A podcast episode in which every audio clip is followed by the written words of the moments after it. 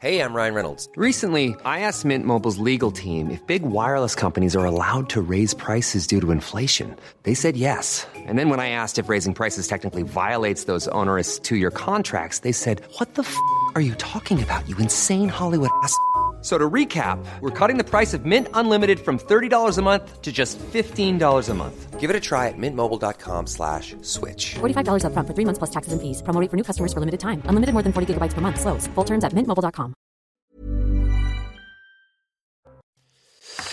Bonsoir à tous et bienvenue à l'heure des pros. Véronique Jacquet, Gilles William Goldnadel, Louis Draguenel et Jean-Loup Bonamy sont avec nous. Nous allons une nouvelle fois évoquer ce drame abominable et la mort de la jeune Lola. Nous allons commencer euh, par cet échange au Sénat entre Bruno Retailleau et Elisabeth Borne. Et une nouvelle fois, la Première ministre a été interpellée. Et une nouvelle fois, il semble que le gouvernement ne souhaite pas ou ne veuille pas euh, répondre sur le sur le fond aux questions qui sont posées. J'ai une double question à vous poser. La première, reconnaissez-vous des défaillances de l'État? Une part de responsabilité. La seconde, que dites-vous aux Français pour que ces tragédies et ces drames ne se reproduisent plus. Je crois qu'en politique, quelles que soient les circonstances, nous devons toujours faire le choix de la dignité. Et Monsieur le Président Retailleau, savez-vous ce qu'ont demandé les parents de Lola? Du respect, la paix pour la mémoire de Lola et qu'on les laisse faire leur deuil dans la dignité. Nous le leur devons. Et je le dis franchement, je crois que la dignité nous commande de ne pas exploiter la douleur indicible d'une famille, de ne pas utiliser la mort d'une enfant à des fins politiciennes. Je pense que la politique ne peut pas se contenter de pleurer sur les conséquences. Elle doit en dénoncer aussi clairement les causes. Elle doit affronter la réalité pour que ces meurtres ne se reproduisent plus. Madame la Première ministre, vous êtes une responsable publique chaque responsable public doit avoir le courage d'affronter la réalité et doit protéger les Français, avec une politique qui ne s'abandonne pas justement aux laxistes et aux laissés-faire migratoires. Vous devez prendre des décisions tout de suite. C'est très délicat de commenter ces images, parce qu'effectivement, il y a la mort d'une enfant. Mais Madame Borne instrumentalise la parole des parents de Lola pour ne pas répondre à la question de M. Retailleau qui euh, l'exprime avec calme et dignité. Donc c'est compliqué quand même pour cet exécutif qui ne, qui ne veut pas répondre à une question. En général, la Macronie ne souhaite pas répondre aux questions. enfin, ça transcende la Macronie. Hein. L'ensemble de la gauche, parce que là j'ai inclus Mme Borne, que je trouve particulièrement indigne. Dans, Alors, elle a répondu avec un peu moins, de hargne que, à Marine Le Pen hier.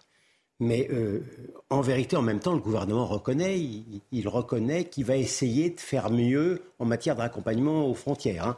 Euh, il est vrai que le président de la République promettait que euh, tout marcherait bien. 100%. Mais en vérité, en, vérité la gauche a échoué. Hein.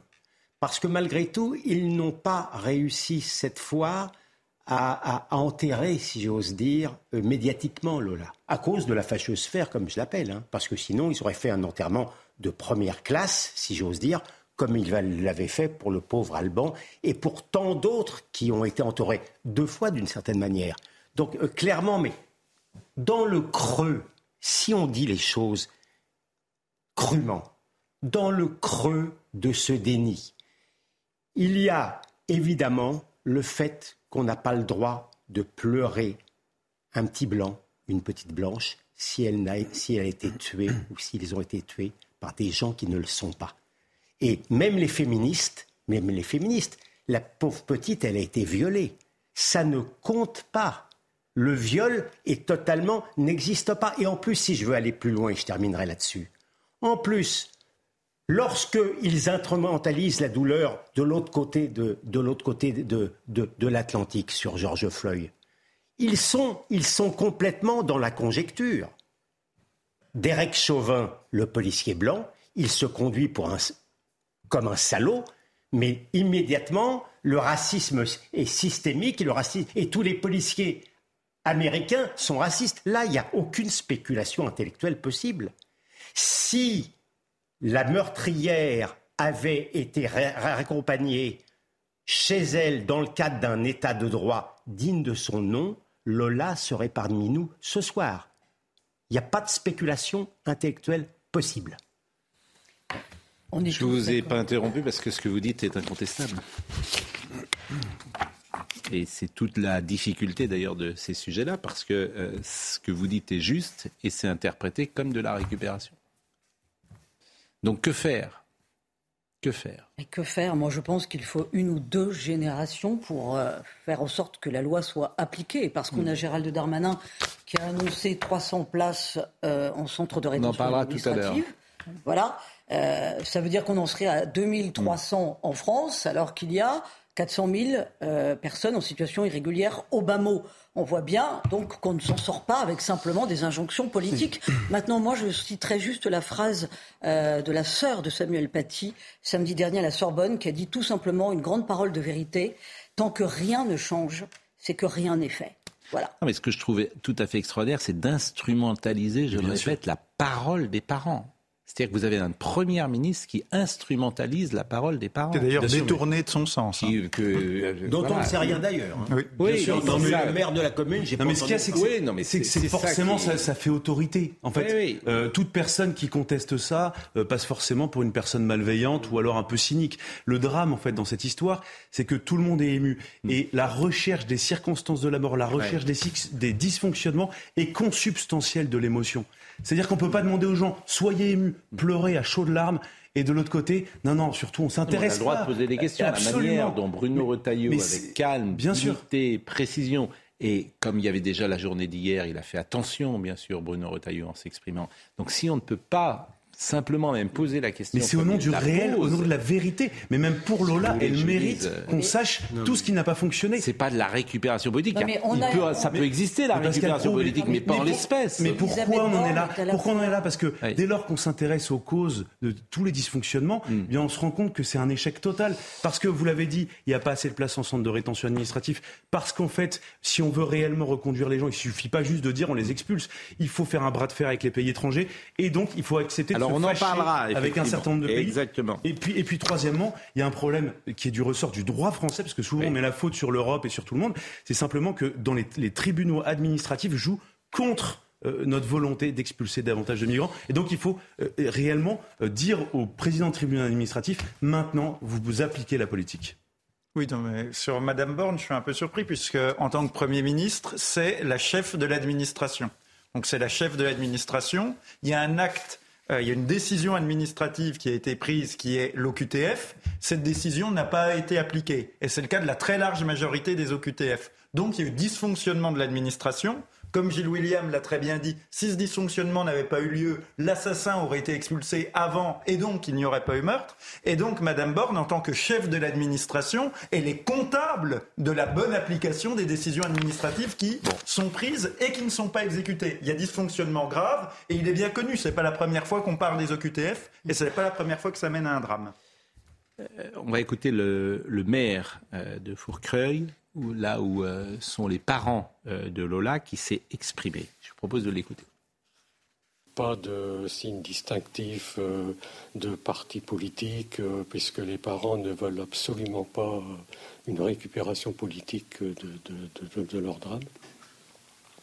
Donc cet hommage, s'il est maintenu, puisqu'il faut que je revoie les parents prochainement, s'il est maintenu, je souhaite que tout le monde comprenne qu'il faut rester dans la dignité hein, et que ce n'est pas un meeting politique qu'on a mis en place, mais simplement un moment de respect euh, et d'accompagner la petite Lola. Alors toute euh, la Macronie a été sur ce thème de la dignité euh, aujourd'hui. C'est des éléments de langage ou de décence. Je propose d'écouter Monsieur Olivier Véran, le porte-parole du gouvernement. Comme chacun d'entre vous, nous sommes évidemment bouleversés face à l'horreur et face à la douleur. Nous nous inclinons devant le courage de parents qui font face à l'indicible. Ils nous demandent de nous montrer collectivement en soutien de ce qu'ils traversent, sans en rajouter à leur douleur. Comme eux, nous voulons des réponses.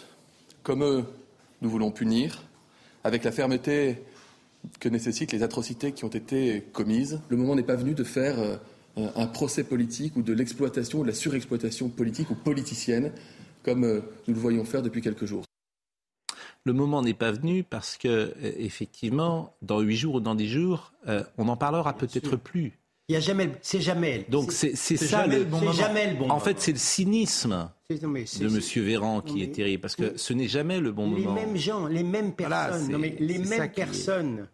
Euh, je- un ancien ministre de l'Intérieur Hmm. qui voulait mettre le genou à terre. Bien sûr. Hein Euh, on- et, et au nom de la famille Traoré, euh, dont, euh, dont la, la mort de, d'Adama n'a rien à voir en vérité avec une faute des gendarmes, mais peu importe, la ministre de la Justice acceptait que ce fameux confinement puisse sauter devant le, le palais il y a de eu justice. cette, effectivement, manifestation, on s'en souvient. Non, mais bon. ce sont les mêmes. Là, il y aura Je pas de suis d'accord avec vous. Alors, il se trouve qu'aujourd'hui, par le plus grand des hasards, euh, j'invite d'ailleurs tout le monde à lire le Figaro ce matin. Il y a un papier, une Oui. interview d'Alexandre Delvecchio formidable euh, Oui. de Christophe Guilly qui va sortir Les Dépossédés. Et les dépossédés, c'est la classe moyenne. Le papier est formidable d'ailleurs, et le livre aussi. C'est la classe moyenne occidentale Oui. qui est dépossédée, dépossédée géographiquement, culturellement, économiquement, qui ne se reconnaît plus dans son pays. C'est vrai en France, mais c'est vrai aussi en Italie, dans le pays dans lequel euh, ces gens ont grandi. Et effectivement, il fait une distinction aujourd'hui entre les élites et le peuple, et une forme de mépris euh, qu'ont les élites pour le peuple, et un mépris euh, moral, culturel, et ça. Et il cite cette phrase qui va tellement bien, je trouve, euh, à, à la Macronie, si j'ose dire. Je me méfie de ceux qui font la morale. Ce que les classes populaires ne supportent plus, c'est d'entendre ceux qui les dépossèdent leur expliquer comment ils doivent vivre, se comporter et être civilisés. La caractéristique de la bourgeoisie cool d'aujourd'hui, c'est justement de se placer dans une posture de supériorité morale délirante. Il fut un temps où même les bourgeois considéraient qu'ils pouvaient pécher. Oui. Je trouve que c'est d'une justesse absolument incroyable. C'est-à-dire que tous ces gens qui sont précisément, qui donnent la morale, qui, qui ont fait, effectivement, qui appartiennent à l'élite, qui méprisent au plus profond d'eux les classes populaires, mais qui les méprisent culturellement, Racisme intellectuellement, géographiquement, économiquement, etc., et qui leur donnent des leçons de morale. Oui, mais- En leur disant, vous êtes des ploucs, et vous vous conduisez mal, et vous pensez pas comme il faut, et on va vous dire comment il faut penser. Mais parce que c'est la nouvelle religion de la bien-pensance, tout simplement. Euh, quand on dit que dans le temps, on savait ce que ça voulait dire que pécher, on en déduisait donc qu'on était capable d'une forme d'humilité, alors que ce gouvernement, quand même, pêche par arrogance du matin au soir. Mais- voilà. Cela dit, cela dit, à leur décharge, il y a l'arrogance, mais je pense qu'ils sont sincèrement tétanisés parce que politiquement, ils ne savent pas comment agir face au mal absolu. Parce que là, ce, ce drame inouï de la mort de la petite Lola, c'est quand même une transgression civilisationnelle absolument terrible, puisqu'on a la coupable qui n'est même pas, qui ne témoigne d'aucune empathie, qui, qui n'a même pas la moindre Alors, on a beaucoup de choses ce soir. Je, dois vraiment vous montrer beaucoup de choses. Donc, euh, je vous propose, euh, par exemple, d'écouter Gauthier Lebret, euh, parce que euh, il y a une annulation demain euh, du Rassemblement national euh, qui devait se rendre à une soirée d'hommage précisément. Et cette soirée euh, d'hommage, qui était d'ailleurs proposée par l'Institut pour la justice, l'association Institut pour la justice va rendre hommage à la petite Lola demain à 18h30, place d'Enfer, Rochereau à Paris. Cette association est réputée très proche d'Éric Zemmour. Donc Reconquête y sera, mais le Rassemblement national n'y sera pas. Écoutez Gauthier Lebret.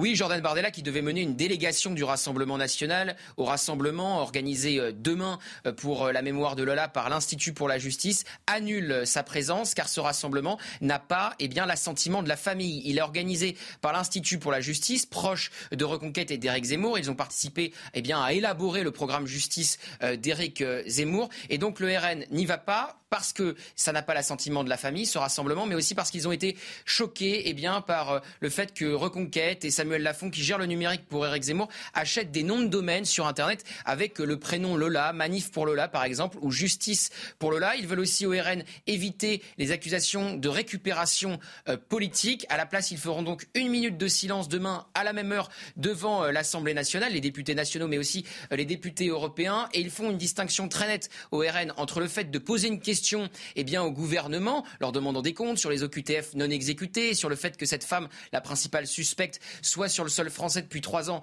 en situation irrégulière, et sur le fait de participer eh bien, à une manifestation qui, encore une fois, n'a pas l'assentiment de la famille. Le seul parti qui sera donc présent demain à ce rassemblement, c'est Reconquête, puisque les LR, pour les mêmes raisons que le Rassemblement national, n'iront pas non plus. Alors Éric Zemmour a tweeté pour Lola, Timothy, Laura et Morane et toutes les victimes de francocide, écrit-il, mobilisons-nous demain, manif pour Lola, hashtag justice pour Lola, rassemblement pour les victimes, changement de lieu, c'est donc place d'enfer Rochereau.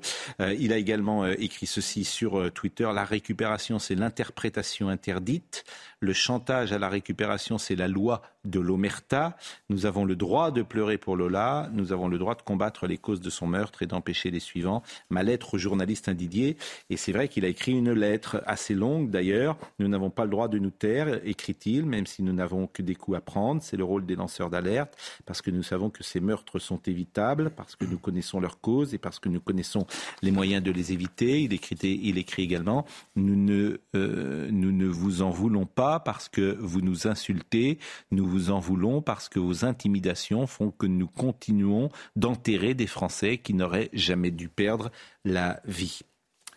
Donc ce sujet sur la récupération, il est mis en place, il est orchestré, euh, disons-le, par tout l'espace euh, médiatique, les politiques, mais pas que les politiques. Si vous avez écouté euh, les journaux ce matin, la radio et de ça, si vous avez écouté notamment Radio France, c'est extrêmement intéressant d'entendre le positionnement de Radio France à géométrie variable, le service public comme toujours. C'est-à-dire que là, il y a récupération, mais c'est une récupération qui est manifestement dont ils, ne veulent pas. Parfois eux-mêmes sont les premiers à oui, défendre mais je crois que je crois qu'ils ont perdu la bataille culturelle là-dessus. Je oui, ils ont pas dans l'espace médiatique. Hein. Non, mais je vous dis, ils ont perdu d'abord la bataille médiatique. Pas dans l'espace médiatique, pas les élites. Et c'est le papier de Julie. C'est que les gens qui nous regardent, possible, mais l'espace méditique. Attention, celui qui sort du bois. Il fut un temps. Celui qui sort du bois, il prend un coup. Pascal Pro, Pascal Pro, il fut un temps où, lorsqu'il n'y avait pas les réseaux sociaux, on n'en aurait pas parlé. Ça aurait été l'omerta la plus totale. Maintenant, non seulement on en parle, mais leur thème de la récupération, lorsqu'on leur renvoie évidemment leurs propres instrumentalisations, elles tombent à plat. Je pense qu'ils ne font qu'aggraver leur cas. Il y a, il y a juste une chose, euh, moi, il y a quand même une chose qui me gêne, c'est-à-dire qu'autant moi j'ai aucun scrupule et il faut, c'est un devoir, on l'a dit tout à l'heure, de comprendre ce qui a mm. conduit Lola à se faire massacrer par quelqu'un qui n'aurait jamais dû être là. Mais moi ça me gêne, je reconnais. Euh, quand je vois que la famille euh, demande l'annulation d'une marche blanche populaire dans la rue parce qu'ils se sentent pas prêts, parce que c'est pas le bon moment, ça me gêne que euh, Éric Zemmour, objectivement, euh, mm. organise ce rassemblement maintenant. En fait, s'il y avait eu des marches populaires mm. partout en France, il fait ce qu'il veut. Chacun fait comme il veut. Mais je trouve. mais il est possible que ce soit contre-productif ce qu'ils veulent faire. Mais moi, Et je ne suis pas sûr qu'alors que les obsèques euh, n'ont pas eu lieu, que ce soit pour le coup le bon moment de faire demain. Exactement. Autant euh, les questions à l'Assemblée nationale ou au Sénat se justifient et ne sont pas dans la récupération politique, autant faire un rassemblement mais moi, je dis pas qu'il y a de récupération. Moi, mais moi, je trouve qu'il faut quand même. Je, dis pas, euh, je suis pas en train de pleurer, de m'indigner comme tous ceux qui sont en train de, s'alarmer sur euh, tout ce qui les heurte parce que c'est des gens qui pensent pas comme eux. Mais dans la mesure où la famille a dit non. J'entends ce que euh, vous dites. Voilà. Bon, et, et, quand je parle d'espace médiatique, on voit bien le deux poids deux mesures. Tous les leaders d'opinion médiatique, je pourrais parler par exemple des footballeurs professionnels de l'équipe de France, aucun n'a fait un tweet de soutien ou de compassion alors que vous, non plus. Hein. alors que vous savez bien que si c'était une autre victime, c'est ça que le bah, public souligne. C'est pas voilà, c'est ça que le public sent et souligne. Et c'est cette différence. Mais c'est très dur hein, de sortir du bois. Parce que si vous sortez du bois, on vous dit attention. Vous êtes étiqueté et vous êtes du mauvais côté. Donc dans l'espace médiatique, il faut beaucoup de courage. on a le droit d'avoir de l'émotion, mais euh, voilà, il faut, voilà, faut, euh, faut, beaucoup de courage. Et comme vous le savez, le courage, c'est pas toujours la chose la mieux partager. Des gens intelligents. On peut, effectivement pleurer les conséquences, mais on n'a pas le droit de maudire les causes. des gens intelligents, vous en connaissez plein. Des gens intelligents, vous en connaissez plein, Monsieur Golnadel. Euh, oui. Des gens courageux, vous en connaissez moins parfois. Oui, effectivement. Mais, euh, mais, les temps sont, les temps sont dangereux. Hein. Vous savez ce que disait De Gaulle Généralement, les gens intelligents euh, ne sont pas courageux et les gens courageux ne sont pas intelligents. Oui, il exagérait. Bon, oui, mais c'est le mot généralement qui est important. Parce que parfois, on peut être courageux et intelligent, comme vous. Merci. Bon, euh, le périple. J'aime euh, la sobriété de non, votre compliment. sé- sérieusement, le périple, euh, vous allez voir ce sujet qui euh, rappelle les faits, le sujet de Sandra Buisson, parce qu'on en sait aujourd'hui euh, sans doute un peu plus sur précisément ce qui s'est passé, même si nous rechignons euh, sur cette antenne à dire les conditions de la mort de Lola pour des raisons évidentes. Il est 15h17 vendredi quand Dabiabé pousse la porte de l'immeuble où habite sa sœur, mais aussi Lola et ses parents.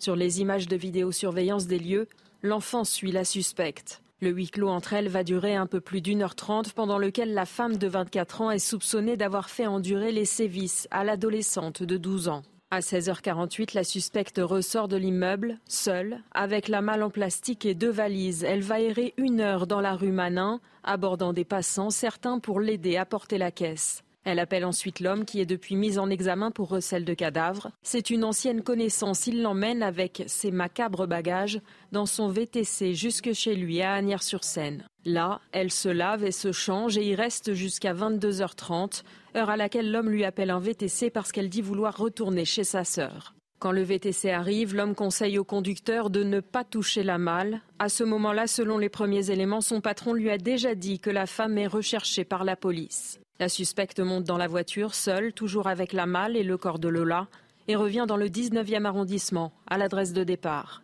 La malle est abandonnée dans la cour, la suspecte prend la fuite en transport en commun, selon nos informations jusqu'au terminus du tramway 1. C'est là qu'à 1h du matin, un deuxième homme vient la chercher et l'emmène chez lui à Bois-Colombes, où elle passe la nuit avant d'être interpellée à 7h40. On va marquer une pause euh, dans cette euh, émission et on reviendra en écoutant Alexandre Silva, qui est l'avocat de la principale suspecte, comme on dit, et qui plaidera sans doute ou qui essaiera de plaider l'irresponsabilité pénale dont vous pourrez euh, nous parler dans une seconde, euh, Maître Goldadel. À tout de suite. On va écouter donc Alexandre Silva, qui est l'avocat de la principale suspecte, et euh, il nous explique les conditions de l'irresponsabilité. Mais avant cela, effectivement, euh, il est 20h29, le rappel des titres que j'oubliais à l'instant, et ce rappel des titres, il est euh, proposé par Arthur Muriot. Pardonnez-moi.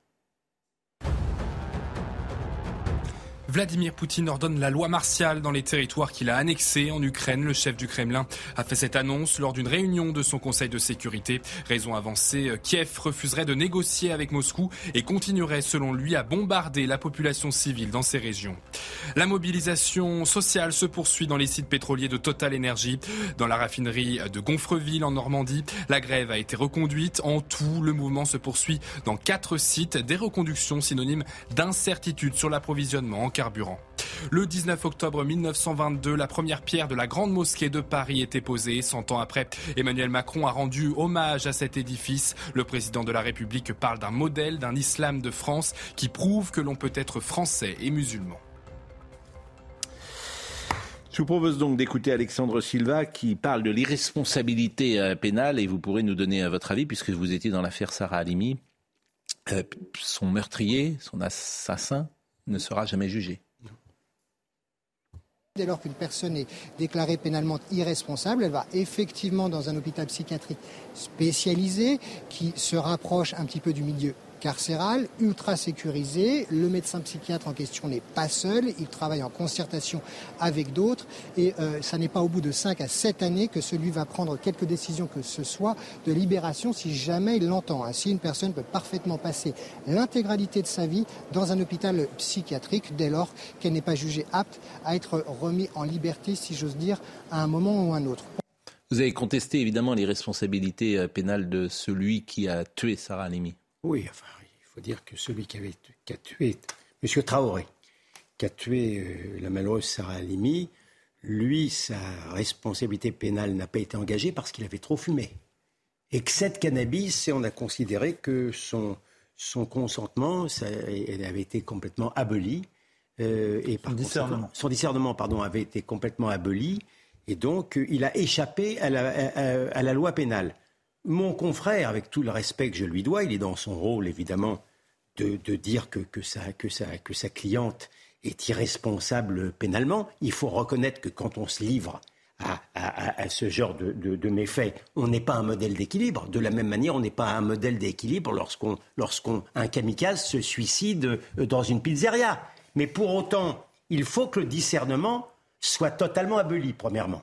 Je ne suis pas sûr que dans cette affaire-là, seuls les psychiatres diront. Je ne suis pas psychiatre et lui non plus. Mais là où il s'avance davantage, c'est que, de la même manière que Traoré, dont je vous parle, peut sortir demain matin à 9h, parce que de manière, il, est sevré de drogue, et les, psychiatres peuvent absolument dire qu'il est guéri, de la même manière, cette, cette femme-là, on peut parfaitement imaginer que dans trois ans ou dans quatre ans, si, euh, eh bien, elle, sortira aussi. Donc de dire qu'elle va rester toute sa vie dans un hôpital psychiatrique, c'est beaucoup s'avancer. Ce qu'on a vu également à travers ces drames, c'est euh, l'OQTF, l'obligation de quitter le territoire de France. Bon, euh, Emmanuel Macron avait dit en 2019 que 100% des... Moi qui l'avais interviewé. Et il avait dit 100%. 100%. Ce qui est, ce qui est objectivement inatteignable. C'est-à-dire que, en fait. Euh, mais il y en aurait. Il y en aurait 70 soit 80%. Même, mais même 50. Ça irait, ça irait 60 ou 70%. Ce serait convenable. le problème, c'est qu'il y a 5%, paraît-il. 6,5. Bon, combien y a-t-il de. Mais je pense que le modèle s'est emballé. Il y a combien de QTF en France? 90 000 l'an dernier. Mais l'année de référence, la seule année intéressante, c'est 2019 parce que c'était avant le Covid. On était à 122 000. Bon, la vérité, c'est qu'on comprend qu'en fait, on ne peut rien faire on le comprend intuitivement. Chacun comprend que c'est absolument impossible à gérer. Mais si, on peut. Mais, mais, si, c'est simplement, il faut accepter des choses euh, que les politiques. Il faut, faut changer de logiciel. Bah, bien sûr. Expression ah, que non, mais sinon, c'est foutu. Il faut faire quoi euh, Mais alors, il faut, faire, faut faire Guantanamo C'est-à-dire que dès que vous avez quelqu'un, vous mettez en rétention administrative. Mais Pascal Pro, déjà on arrête le flux. Mais, mais non, mais, attendez, mais j'entends, mais ceux, d'accord. Vous voyez qu'on a besoin de 91 000 étudiants étrangers par J'entends bien, mais vous allez écouter, vous allez écouter, et Augustin Donadieu, Combien de centres de rétention en France Combien 22. Je connais par cœur le sujet. Il y en a 21. Écoutez Augustin Donadieu. Écoutez-le.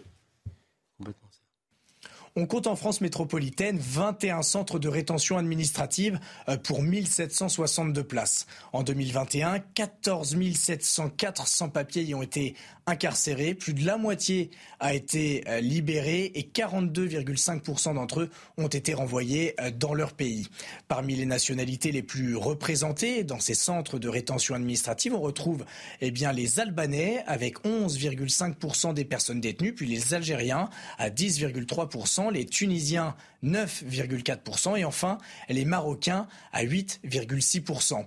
Pour faire face à ce nombre croissant d'OQTF d'année en année, un nouveau centre a ouvert à Lyon, c'était en janvier 2022, 140 places euh, supplémentaires. Trois projets sont en cours, un à Bordeaux, le second à Olivet près d'Orléans et un troisième au Ménil-Amelot en région parisienne. Il devrait ouvrir 290 euh, places supplémentaires. Depuis 2016, le taux d'exécution de ces décisions est en chute libre, passant de 14,3% donc en 2016 à 6,9% en 2020, là où en Allemagne, ce taux d'exécution des éloignements atteignait 53% en 2019.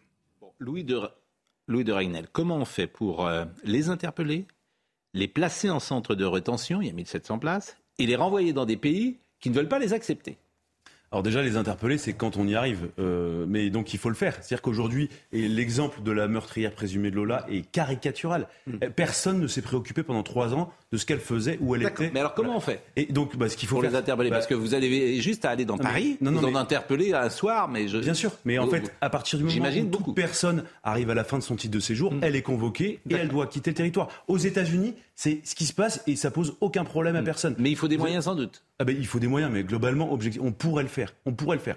deuxième élément. Pourquoi on le fait pas Deuxième élément, le problème. Non, mais le problème, c'est pas, c'est pas le nombre d'effectifs de police. En réalité, c'est pas ça.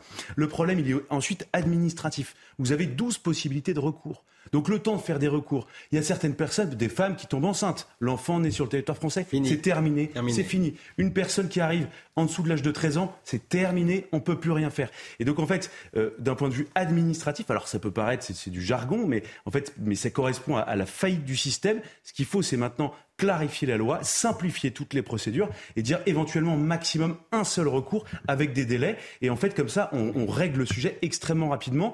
Et donc, ça va poser des problèmes avec la Cour européenne des droits de l'homme, ça c'est certain. Mais il faut assumer, c'est une décision politique. On dit, bah voilà, dans la mesure où la Cour européenne des droits de l'homme entrave notre souveraineté, eh bien, on, on, on en sort sur cette question-là. ça, changer de lo- Mais- mais logiciel. ensuite- Si vous le ferez mais- pas, on va mais pas ensuite, changer. Pascal, Mais je on vais va aller au pas- bout, je vais, Oui. je vais vous expliquer. Ensuite, de- euh, l'étape les- d'après, obtenir un laissez-passer consulaire, c'est très compliqué, principalement avec trois pays Algérie, Maroc, Tunisie. À chaque fois, ce qu'on fait, c'est on fait, on, essaie de les humilier bêtement, euh, voilà, en faisant des coups de menton, et puis discrètement, on dit ouais, on a quand même des investissements. Il y a quand même le grand métro de Rabat, c'est très important.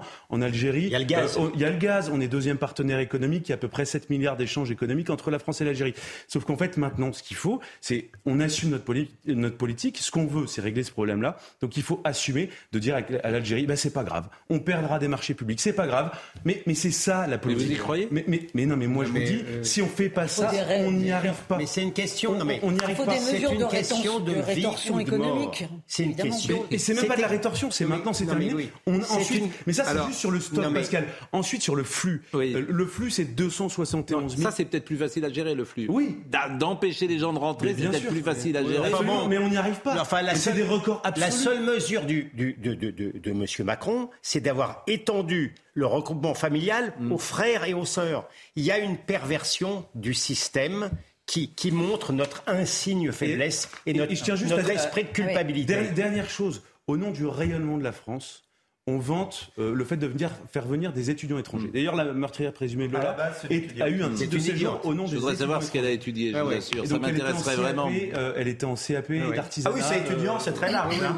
Étudiant, Ah, ça, vous, avez, vous, êtes, vous êtes le premier à donner l'information. Si, si, non, je crois que. Ah bon Mais elle est- Ah, moi, je n'ai eu elle- aucune Elle suivait information. une formation à un, un CAP Étudiant, d'artisanat. c'est extrêmement large. Elle est venue d'Algérie pour. euh, Absolument. Mais, Pascal. Très fort sur la Pascal, un- très un franchement, CAP d'ar- Très franchement, sur les étudiants étrangers, Oui. euh, il il y, a quasiment pas d'étudiants de Harvard ou de la LSI. C'est c'est souvent c'est des gens qui viennent d'Afrique de l'Ouest, qui ont 25-30 ans, qui viennent avec des enfants, et c'est le premier moyen de, con- de contourner l'accès à la nationalité française.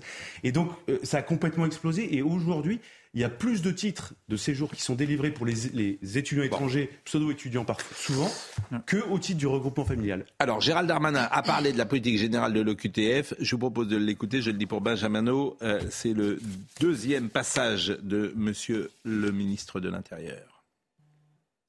Vous connaissez un pays qui est plus efficace sur la reconduite aux frontières que la France, vous me le dites. Vous m'avez cité la Grande-Bretagne. On voit bien euh, à quel point ce, ce sont des chimères. Vous savez que les Anglais, ils euh, expulsent 4500 personnes par an. Nous en avons expulsé depuis le début de l'année 14 565. Et que l'accord avec euh, le Rwanda euh, euh, n'a jamais existé, puisqu'il n'a jamais été mis en place. L'Allemagne expulse moins de personnes que nous. L'Italie expulse moins de personnes que nous. L'Espagne expulse moins de personnes que nous. Le Portugal expulse moins de personnes que nous. Nous sommes le pays qui expulsons le plus de personnes.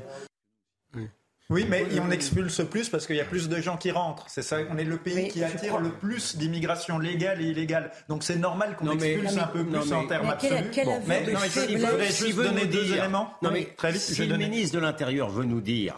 Pardon.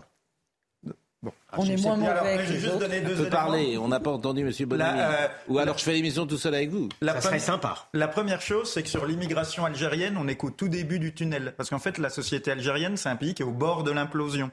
Donc on se dirige vers des vagues de potentiellement, dans les années à venir, de plusieurs centaines de milliers, voire plusieurs millions de personnes. Donc on a intérêt à se préparer, à tout point de vue, juridiquement, matériellement, face à cette implosion.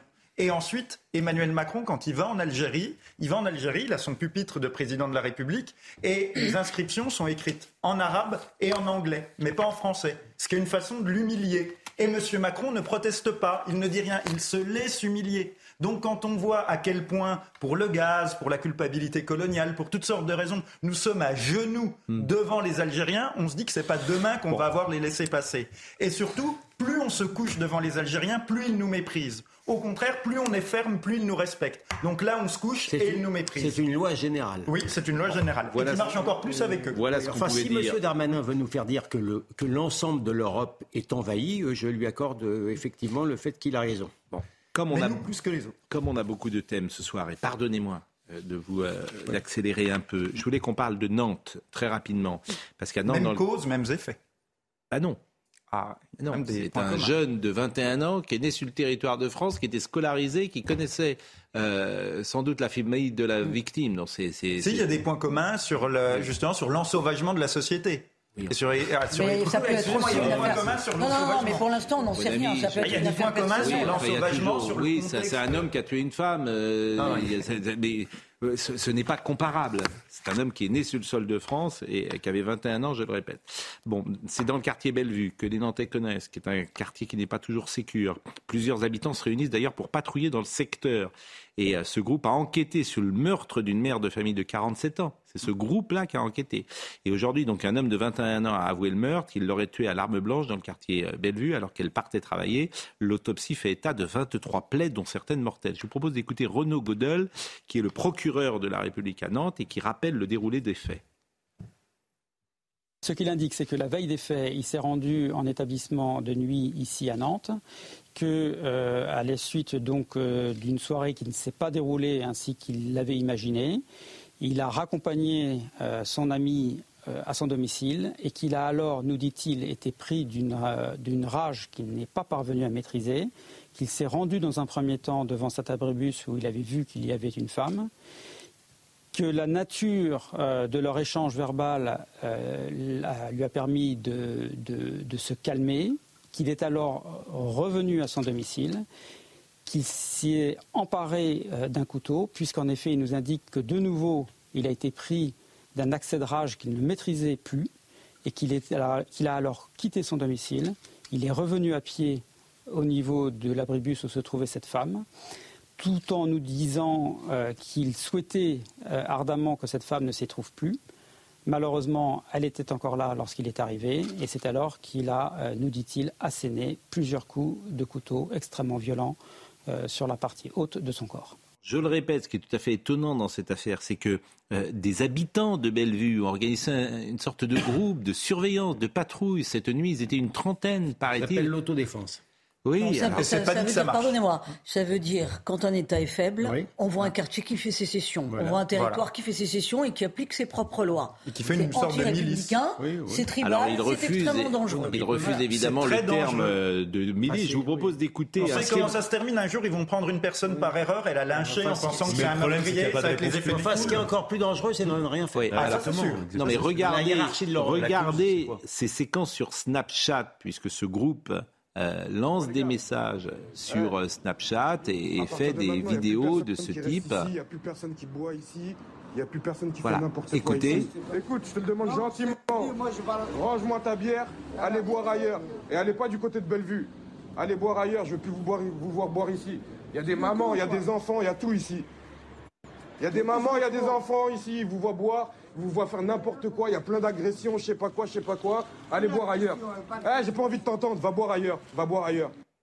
Donc là, c'est quand même surréaliste euh, euh, comme séquence. Mais ce qui est surréaliste, c'est la situation, Pascal Pro. Oui, oui, tout à fait. Ah, malheureusement, là, c'est la politique du désespoir. Je voudrais qu'on écoute euh, des témoignages, et notamment un patrouilleur, si j'ose dire. Nous, le but, c'est de, de parler avec eux, essayer de les conscientiser, de leur dire que les personnes qu'ils harcèlent, c'est nos sœurs, c'est nos mères, mais qu'à l'inverse, ça peut être les leurs. Ce que tu fais, on te fera. Donc euh, ne fais pas ce que tu n'aimerais pas qu'on te fasse. C'est plus dans cette démarche-là qu'on va leur parler. Maintenant, on ne va pas faire de miracle, hein, mais on essaye à, notre échelle de faire ce que l'on peut. On a parlé avec les policiers, on les a pas contactés parce que, euh, voilà, comme je vous ai dit, ça s'est fait sur un coup de tête. Mais euh, forcément, dès lors qu'ils ont vu un, attroupement, ils sont venus à notre rencontre. On leur a expliqué ce qu'on faisait, le pourquoi, pourquoi on le faisait. Et euh, on, a eu, euh, on, a, on a même reçu leurs félicitations. Et ils nous, nous ont juste demandé de faire en sorte que ça se passe bien. C'est ce qu'on a fait. Il y a eu zéro dérapage. On a bien conscience qu'on ne peut pas faire justice nous-mêmes il y a des représentants de la loi pour ça et on, va les, laisser s'en charger. Maintenant, nous on, nous, on va passer le message comme on peut, en espérant que le message y passe. Alors, le procureur, qui s'appelle Renaud Godel, euh, évidemment, a dit que ce n'était pas possible. Et non seulement ce n'était pas possible de faire ça, mais ça contrarie euh, le travail des policiers. même, ça peut favoriser le suspect qui pourra se retourner pour des raisons de procédure sur la manière dont il a été interpellé. Et oui, d'accord. Donc, mais c'est- euh, c'est illégal. Non, mais vous avez. c'est- je Le problème, c'est- c'est. c'est- Oui, enfin, c'est le pire des systèmes à l'exception de tous les autres. Quand Enfin, vous pouvez pas justifier Non mais quand même attendez, que je, des- je- je Ils ne ont l'intention est louable. Je ne les groupes justifie- d'autodéfense je se ne mettent en justi- place. Je ne justifie pas, j'excuse ou j'explique. Quand un pays est dans un tel désarroi, Mm. quand, les, quand les, les, les, ha- les habitants sont abandonnés à eux-mêmes, eh ben, il y a des gens comme ça qui essayent de pallier, sans doute, mais par désespoir, l'absence justement de l'état de droit. Le, le garçon en question, permettez-moi de vous dire, qu'il s'exprimait avec modération. Ça n'a pas l'air d'être un abruti du tout. Mais je reconnais, je, Mais vous avez raison. je préférerais que ça soit des flics, effectivement. Bien sûr. Bon, le 49-3 Ce que, euh, ce que je veux dire simplement sur ces groupes d'autodéfense, oui, c'est Blaise Pascal qui disait le propre de la puissance, c'est de protéger. Et là, de toute évidence, si les gens agissent comme ça, c'est parce qu'ils ont le sentiment de ne plus être protégés, et donc ils ne comprennent plus la justification de l'État, et on a des groupes qui font sécession. L'intention est louable, mais le résultat Le risque, être- c'est l'étape d'après, c'est la, Voilà. c'est la justice. Le risque, c'est que ça parte complètement euh, en vrille. Je- Bien je- sûr. Vous avez raison, mais là où notre système euh, euh, est quand même euh, marche sur la tête, parce que je repense euh, à euh, Lola et la principale suspecte, et vous l'avez appris tout à l'heure. C'est-à-dire qu'on vient en France pour faire un CAP. Elle vient légalement. hein. Elle est- Légalement. Elle, est venue On légalement. vient en France pour, Pour faire être un formée CAP. par la Vous vous rendez compte de cette information que vous avez donnée? Parce que je vois elle est commentée sur les réseaux.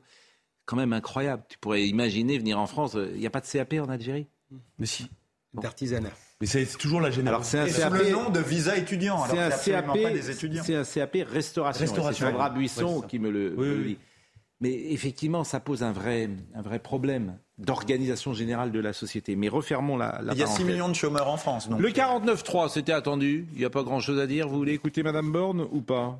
Vous pouvez, Madame Borne, Si vous 49.3. insistez.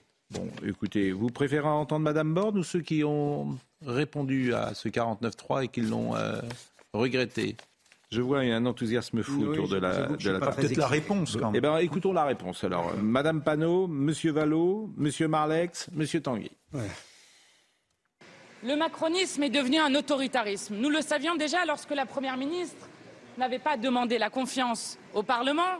Nous le savions déjà lorsque ce gouvernement a décidé de réquisitionner les grévistes contre le droit de grève constitutionnel qui existe pourtant dans ce pays. Nous ne gouvernons pas la France à coup de 49-3 et c'est pourquoi la NUPES qui se tient devant vous a décidé séance tenante de déposer une motion de censure. Il se peut qu'à la faveur du débat parlementaire, le projet de budget de l'Assemblée ne soit pas celui du gouvernement. Mais c'est le Parlement souverain qui a délibéré et euh, nous en avons pendant plusieurs euh, jours fait la démonstration en adoptant des amendements qui venaient d'ailleurs de tous les bancs, y compris de ceux de la majorité. Aujourd'hui, avec ce 49-3, ce n'est pas euh, les oppositions qui refusent de voter le budget du gouvernement, c'est le gouvernement qui refuse de voter le budget de l'Assemblée nationale. C'est le premier 49-3, mais il y en aura d'autres euh, durant le temps que durera ce quinquennat. Euh, il y en aura sans doute 5, 6 d'ici la fin de, d'ici la, fin de, la session, euh, euh, d'ici Noël. Euh, et donc demandons au gouvernement évidemment de retenir un maximum des propositions qui ont été faites par les différents groupes d'opposition. Ce qui est surtout inévitable, c'est la médiocrité constante de Madame Borne, qui a fait un discours, une fois de plus, d'une indigente, d'une indigence républicaine assez rare, qui n'a parlé pour ne rien dire, et donc qui constate que ce qu'elle aurait pu faire au début, elle le fait après euh, six jours de débat, en considérant qu'il y a des bons et des mauvais amendements, alors qu'il n'y a que les amendements qui ont été adoptés par les représentants euh, du peuple français, y compris d'ailleurs ceux que nous-mêmes nous n'avons pas soutenus. Donc c'est un comportement vraiment euh, à la fois inexplicable et qui pr- prouve, à mon avis, que ce gouvernement est perdu, en fait, de, ne sait pas vraiment euh, ce qu'il fait euh, et n'est donc incapable de répondre aux problèmes des Français, finalement. Bon, tout ça pour ça, il y aura, elle ne sera pas votée, hein, cette euh, motion de censure. aucune chance. Bon, Euh, les carburants, on prépare les vacances. euh, et je voulais vous faire écouter Monsieur Maluret, parce que lorsqu'il parle, euh, il donne toujours euh, une certaine hauteur au discours politique, une certaine qualité, une certaine précision, un certain euh, même goût littéraire, d'une certaine manière. Vous le savez, il est sénateur. Alors, il a interpellé le gouvernement, mais il a surtout décrit la situation des carburants avec finesse et même humour au début notamment. Écoutez bien ce qu'il dit. Madame la Première ministre, les idées des cégétistes, si j'ose accoler ces deux mots, sont simples. Total ne nous accorde que 8%, vengeons-nous sur les Français.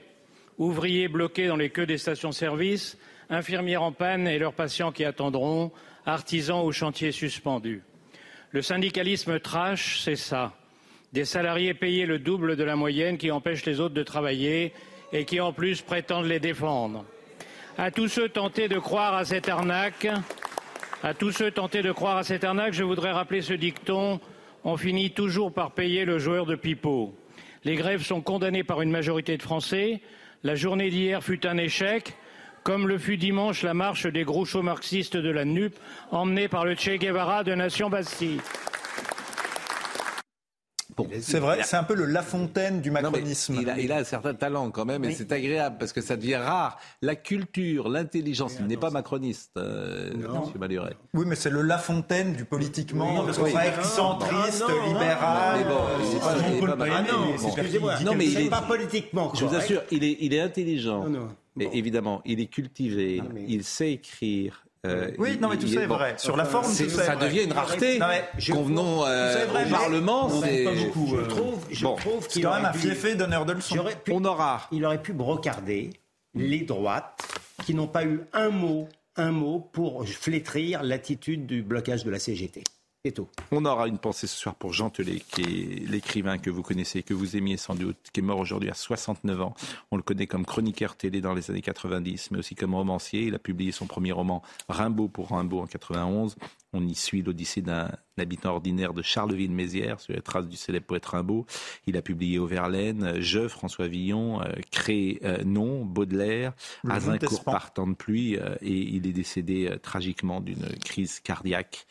Euh, aujourd'hui, il a été aux côtés de Bernard Rab dans l'émission L'assiette anglaise, et c'était un être libre, euh, cultivé, euh, iconoclaste et qui était apprécié de tous et on aura évidemment une pensée pour sa famille. Et puis, je voudrais dire qu'il y a un nouveau docteur en France ce soir qui a passé sa thèse de, psychiatrie avec mention très honorable et qu'il rejoint cette grande famille des, des médecins. C'est le docteur Adrien Mercier qui est donc docteur en, psychiatrie. Et le sujet de sa thèse était la définition du poids de santé dans l'anorexie mentale.